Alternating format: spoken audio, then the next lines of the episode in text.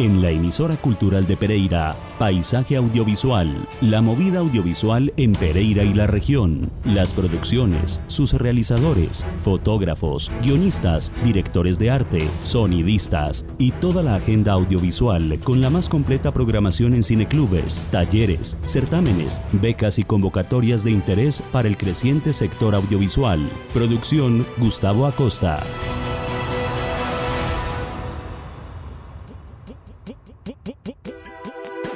Buenas noches, bienvenidos a esta nueva cita en nuestro paisaje audiovisual en la emisora cultural de Pereira, hoy con un programa dedicado a las ferias y festivales de cine que nuestra región está teniendo por estos días.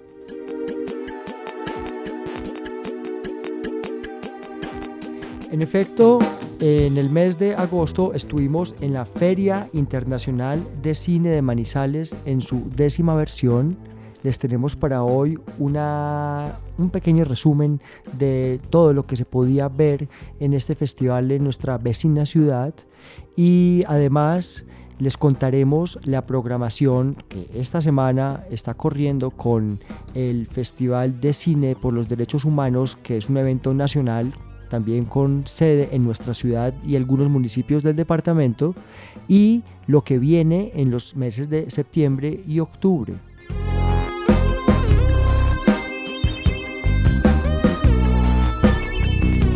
En nuestra máster técnica, Luz Meri Bermúdez y con la coproducción de Iván Marín Díaz, tenemos hoy este programa dedicado a ferias y festivales de cine en nuestra región.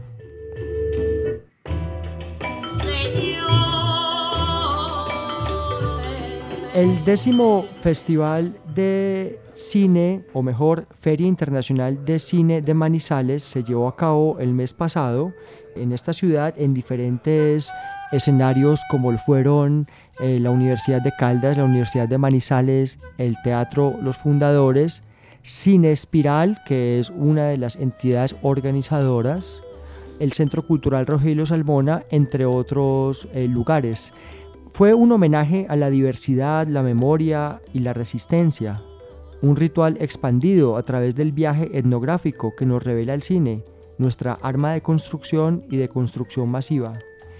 En efecto, la temática de esta feria de Manizales estuvo muy interesante. En principio se rindió un homenaje a la gran documentalista colombiana Marta Rodríguez, quien asistió acompañó la presentación de sus documentales, eh, por ejemplo, Chircales, eh, la Orquesta Sinfónica de los Andes, entre otras piezas suyas que son de grata recordación y parte del patrimonio cinematográfico nacional. Y otra serie de, presentaciones de películas de Bolivia, de Alemania, de muchos países de África, que llevan una temática que le trata de hacer justicia a la memoria y el reconocimiento de los pueblos indígenas en todo el mundo. Encontramos una variedad de formatos y de temáticas increíble, entre otros un documental muy interesante llamado Homo Botanicus sobre la botánica en la historia de nuestro país y de la ciencia de nuestro país. Eh, vimos películas de Bolivia que tocan el encuentro de culturas entre blancos, culturas indígenas, pero nos encontramos con una sorpresa muy grata de la que les traemos una entrevista y es que en el marco del festival o de la feria de cine de Manizales se estrenó para el eje cafetero y se preestrenó para el país la película Los días de la ballena de la directora paisa Catalina Arroyave. Bajo la cerveza levanto la cabeza, pienso, los precios. Muy bien, antes de que pasemos a la entrevista, queremos seguir en esta, en esta onda, en esta movida audiovisual y de festivales y ferias, porque el día de hoy está terminando en este momento, en pocas horas, eh, tendrá fin el sexto Festival Internacional de Cine por los Derechos Humanos en lo que concierne a las presentaciones de la ciudad de Pereira. En la mm, sede de Nido de Cóndores, donde nuestros amigos del Cineclub La Caja se están dando las últimas funciones entre 7 y 8 de la noche.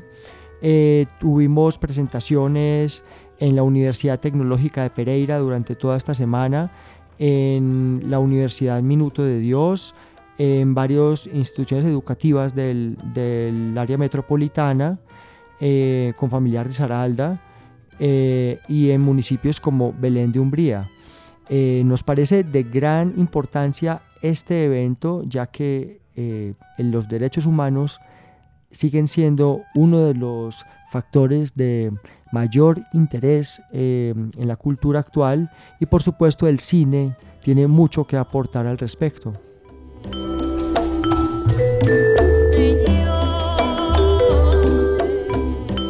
En pocos días tendremos el Festival Internacional de Cine de Dos Quebradas, que tendrá lugar en nuestro vecino municipio entre el 1 y el 5 de octubre.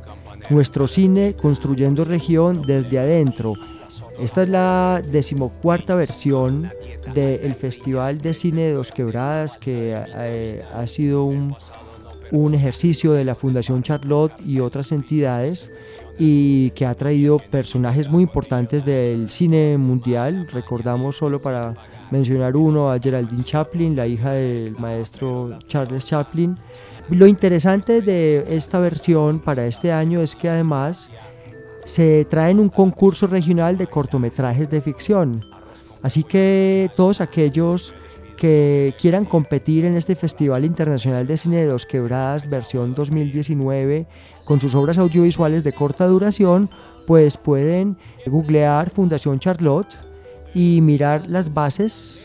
También pueden llamar a Fabián Aristizábal 311-628-5564, 311-628-5564 y googleando Fundación Charlotte, Festival Internacional de Cine de Dos Quebradas, pueden eh, conocer con precisión estas bases. Estamos muy contentos porque nada más no es el único evento.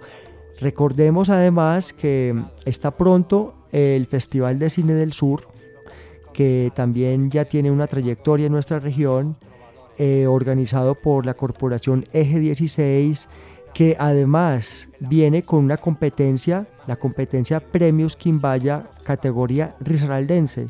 Para todos aquellos que tengan un cortometraje entre 7 y 15 minutos de duración, pueden enviarlo al correo quimbaya.festivaldecinedelsur.com quimbaya.festivaldecinedelsur.com Es así pues que Dos Quebradas, eh, con la Fundación Charlotte y eh, la Corporación Eje 16 y su Festival de Cine del Sur, que hace poco hizo parte de un evento nacional además en la ciudad de Bogotá, eh, están, están cercanas a traernos la programación que esperamos invada toda nuestra área metropolitana y vienen con sendos concursos. Muy bien, eh, como les decíamos, estuvimos en la Feria Internacional de Cine de Manizales, un cubrimiento que fue posible también gracias a la librería Roma.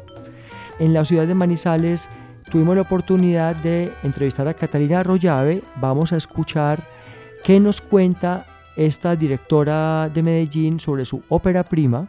También estuvimos hablando con el director de fotografía. Tuvimos la suerte, de, la exclusiva de ver este cortometraje que en el día de ayer se vino a presentar apenas en Medellín, en las calles de Medellín, y la próxima semana tendrá su estreno nacional. Escuchemos entonces. Eh, buenas noches, Catalina Rollave. Eh, bienvenida a Paisaje Audiovisual, programa sobre cine y televisión de la emisora cultural de Pereira, Remigio Antonio Cañarte. Buenas noches, Gustavo. Muchísimas gracias por esta entrevista. Pues muy emocionado yo personalmente porque estamos acabamos de gozar del preestreno de Los días de la ballena, tu película de este año que mm, nos decías apenas va a ser presentada el 28 en las calles de Medellín y el 29 eh, ya en estreno nacional en Bogotá. Para comenzar, Catalina, pues yo veo aquí, digamos, abriéndole un poco de contexto a nuestros oyentes, una película que es puramente urbana que digamos podemos enmarcar en la línea un poco de, de Rodrigo de No Futuro, eh, Apocalipsur, Los Nadie. Cuéntanos cómo te sientes en esta clasificación que te acabo de hacer y de dónde surge la historia y el guion que tú misma escribiste. Bueno, mucha gente me ha dicho que siente que Matar a Jesús los Nadie y esta película, Los Días de la Ballena, hacen una especie de trilogía de la juventud de la ciudad de Medellín.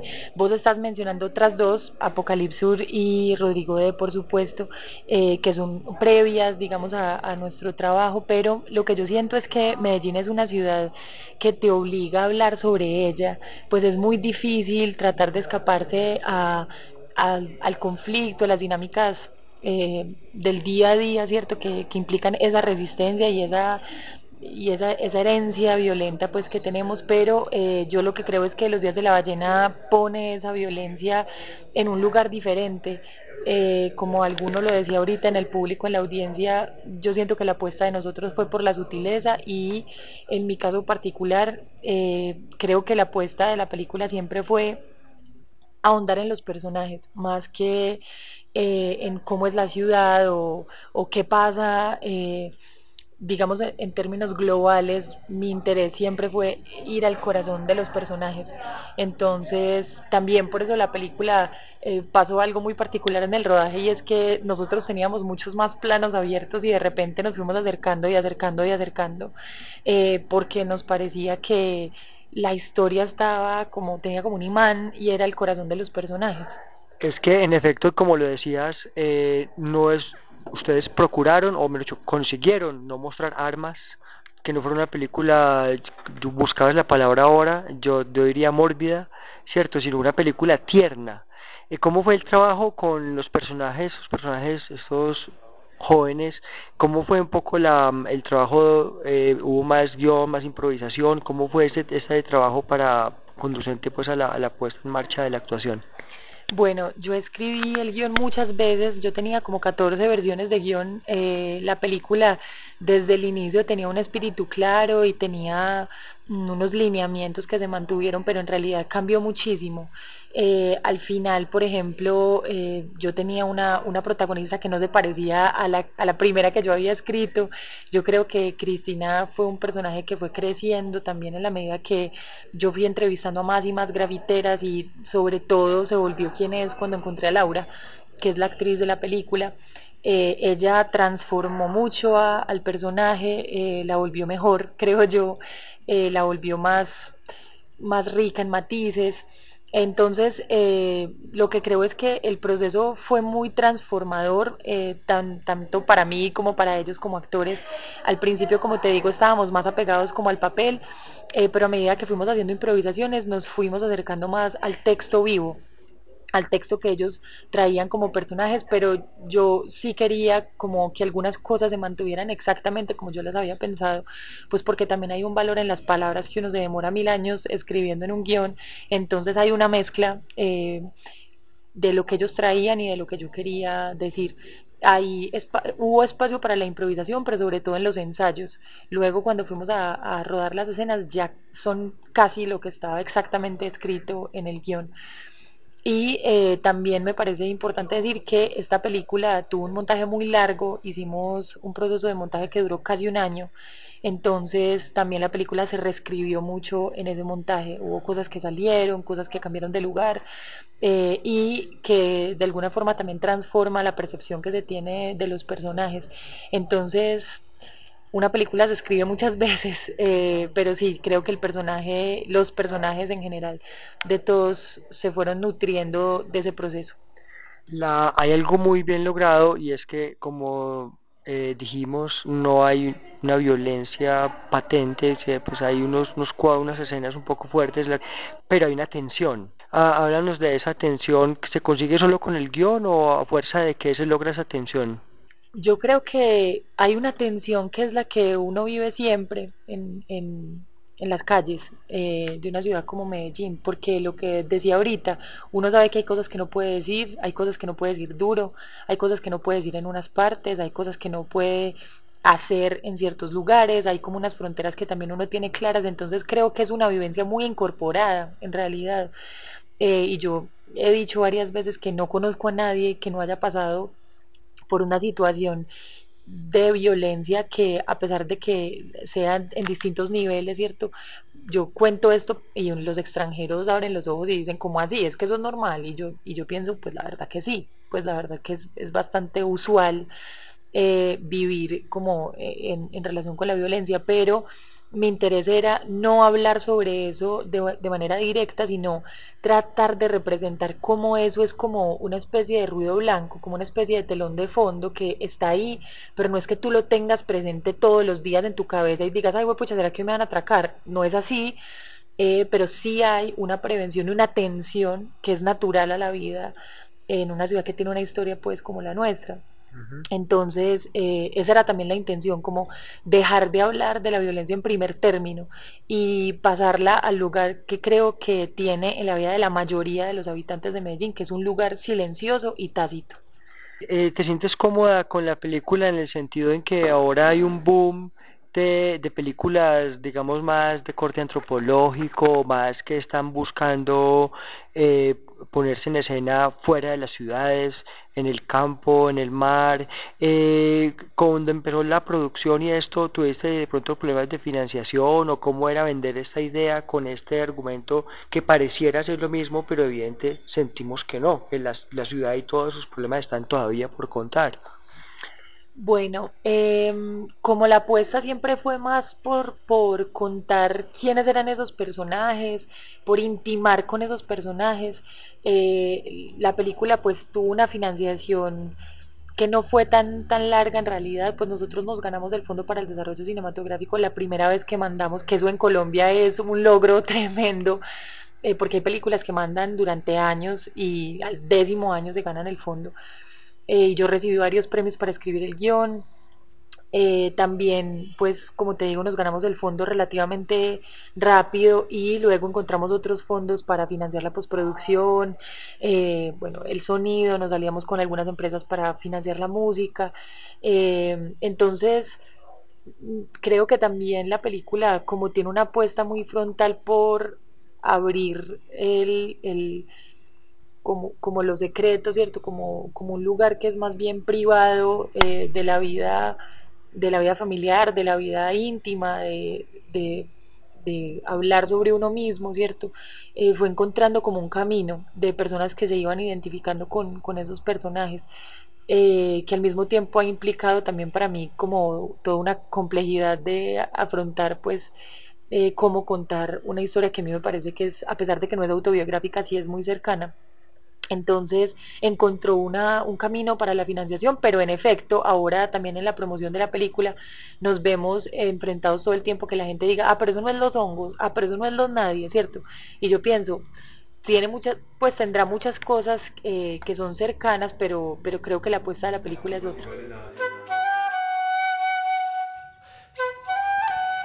Hoy hemos tenido como acompañamiento musical al grupo del barrio Aranjuez de Medellín, Alcolíricos, que muchos conocen, lo hemos tenido en nuestra ciudad, eh, estuvieron en el Uno Hotel Gastrobar y son unos artistas ya de primera línea en el país. Nos acompañan no solo para darle ambiente a esta mm, eh, entrevista que tuvimos con la directora Catalina Arroyave y el director de fotografía de Los Días de la Ballena, que se desarrolla en, cuya historia se desarrolla en Medellín, sino que uno de los personajes no secundario, personaje muy interesante en la, en la película es Castro, conocido DJ y cantante de los alcolíricos, quien además em, lleva un personaje bien interesante que apoya a estos dos jóvenes intérpretes de, la, de Los Días de la Ballena.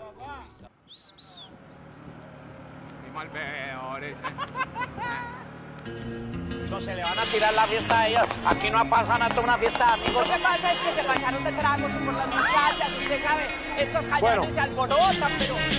Tiempo de filosofar. Aquí no dicen ser o no ser. Aquí dicen eso es balo pólvora. Taxistas dicen yo no voy por allá. Cerraron la calle. Se va a armar la de Troya. Una marranaz, una tómbola. Los tómbolas prohíben, pero reciben donaciones navideñas. Huele a nuevo. Hasta los muertos estrenan. Un chorro para las ánimas. Me pise los tenis cuando pase. El evangelio de Juan Pachanga dice: Venid a mi casa, multiplicad los peces, el vino y las mujeres pilas. Que el sancocho sigue en la terraza. Este es el paraíso para eso. La gente no descansa hasta ver el sol entre obsequios y exequias. La receta es dos tazas de nostalgia por una de alegría. Meto 20 lucas pa' matar esta sequía. Tengo varios difuntos atrancados en la tráquea. Voladores de un morro, pilas con ese carro. Ha pasado tres veces pura fiscalia. ¿Quién la ve tan presumida? Y anoche bailé con ella a dos cuadras del billar. Nos dieron las doce y carambola al más allá. ¿Quién la ve tan presumida? Y anoche bailé con ella a dos cuadras del billar. Nos dieron las doce y carambola al más allá. Yo, llegaron los aguinaldos, días festivos con amargos, recargos. Medallo es un pesebre, los santos son más grandes que las casas de los pobres. Pa' comprar equipo de sonido empeñan el televisor. Sirvo guaro, sirvo de borracho, sirvo de fiador. La temporada está que arde, compran hasta un hueco. Sin árbol navideño, se bebe a palo seco. En el baile del muñeco, suena cariñito de Rodolfo y marioneta de cartón. Todo se paga crédito. Plan se pare para la policía. El payaso se durmió y lo despintaron. El año que viene hablamos, le dijeron al que fía. Sin casco y en contravía. ¿Ya compraste el incienso? Todo para el último día. Al hijo de Doña Consuelo. Le robaron La plata de la natillera. por buñuelo. No habrá traído y se quejaron. La vida también es un regalo, pero nunca lo entendieron. ¿Quién la ve tan presumida? Ja, Y anoche bailé con ella a dos cuadras del billar. Nos dieron las doce y carambola al más allá. ¿Quién la ve tan presumida? Y anoche bailé con ella a dos cuadras del billar. Nos dieron las doce y carambola al más allá. Mi estilo de vivir es un diciembre de 300 días. días. Mi estilo de vivir es un diciembre de, de 300 días. Buenas, una garrafa.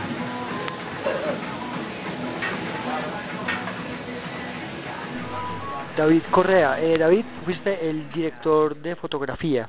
Yo eh, quiero poner como eh, para nuestros oyentes como que ellos entienden la problemática para un director de fotografía. Por ejemplo, había dos factores aquí en esta película eh, que nuestros oyentes pues podrán ver pronto en septiembre y esperamos que como decían se pueda estrenar en la ciudad de Pereira. Vamos a poner muchos likes y peticiones eh, en las redes para que Cine Colombia se apiade de la región. Eh, esos dos aspectos son la noche y el estar con eh, siguiendo a los artistas urbanos eh, cu- cu- ¿Cuáles son los parámetros para abordar desde la fotografía eh, tanto pues el trabajo nocturno como como el seguir las los brochazos y las las tanquerías de los de los artistas urbanos? Pues teníamos, el, o sea, el- desde el principio, digamos, desde el guion estábamos preparados para tener mucha, no solo mucha noche, sino muchos exteriores. Eh, que eso ya de por sí es un reto, digamos, a nivel fotográfico, ya uno sabe que va, se va a tener problemas, ¿cierto? Porque el clima, bueno, el clima no es muy lejos de lo que ustedes tienen en, el eje cafetero, ¿cierto? Es como clima andino, entonces llueve y hace sol en cuestión de dos horas. Eh, entonces nos enfrentamos a eso todo el tiempo, o sea, sabíamos que eh, empezaba a llover y teníamos que parar y ya lo hacíamos con paciencia, ¿cierto? Como que ya no, el primer día de rodaje se canceló una escena porque no paraba de llover, pasaron cosas así y era como tenerlo con, como con paciencia. La noche, pues la, la noche se resolvió, bueno, la, como que la pudimos resolver em, armando algunas algunas veces como unas puestas digamos bastante complejas cierto interveníamos mucho la calle eh, a las escenas donde se ve digamos en noche y de pronto se ve como eh, fugas de la calle o algo es- puedes pensar que había intervenciones de luces a una cuadra, ¿cierto? Que acá poníamos filtros en las luces de la calle, poníamos un reflector súper lejos haciendo algo, ¿cierto? Como que eh, para, digamos, para lo que teníamos y el equipo que teníamos, a veces eh, eran cosas que se nos salían un poco de las manos, pero que lo, lo lográbamos, ¿cierto? Hacíamos como unas puestas un poco eh, ambiciosas, digamos, para lo que podíamos hacer. Sí, pues muchas, la, la mayoría de todas esas rayadas en la calle fueron eh, muy muy elaboradas, o sea, como que se, se mandaba un equipo a hacer una avanzada eh, de dos, tres horas mientras nosotros estábamos terminando otra escena para llegar y que fuera ya como pulir, entonces todo tenía que estar como muy preparado pues y muy conversado y entenderse muy bien con el equipo para confiar digamos en que esas avanzadas fueran lo que estábamos buscando. Especialmente con la dirección de arte. Claro, la dirección de arte eh, eh, teníamos como otro equipo que hacía avanzadas de arte y era llegar a intervenir muros, ¿cierto? Llegábamos, tenía una pared y ya días antes le habíamos dicho, está listo, está esa, acá se va a rodar y no sé, dos, tres días antes de rodar ahí iba un equipo de arte a, a tapar lo que hay que tapar, cambiar el color que hay que cambiar, eh, muros, pues rayar, o sea, hacer graffiti, hacer las intervenciones que tuviéramos que hacer y luego teníamos ese equipo también de de foto pues que llegaba a hacer como toda la intervención de yo tengo una última pregunta y es sobre la, el efecto del, de la de la ballena.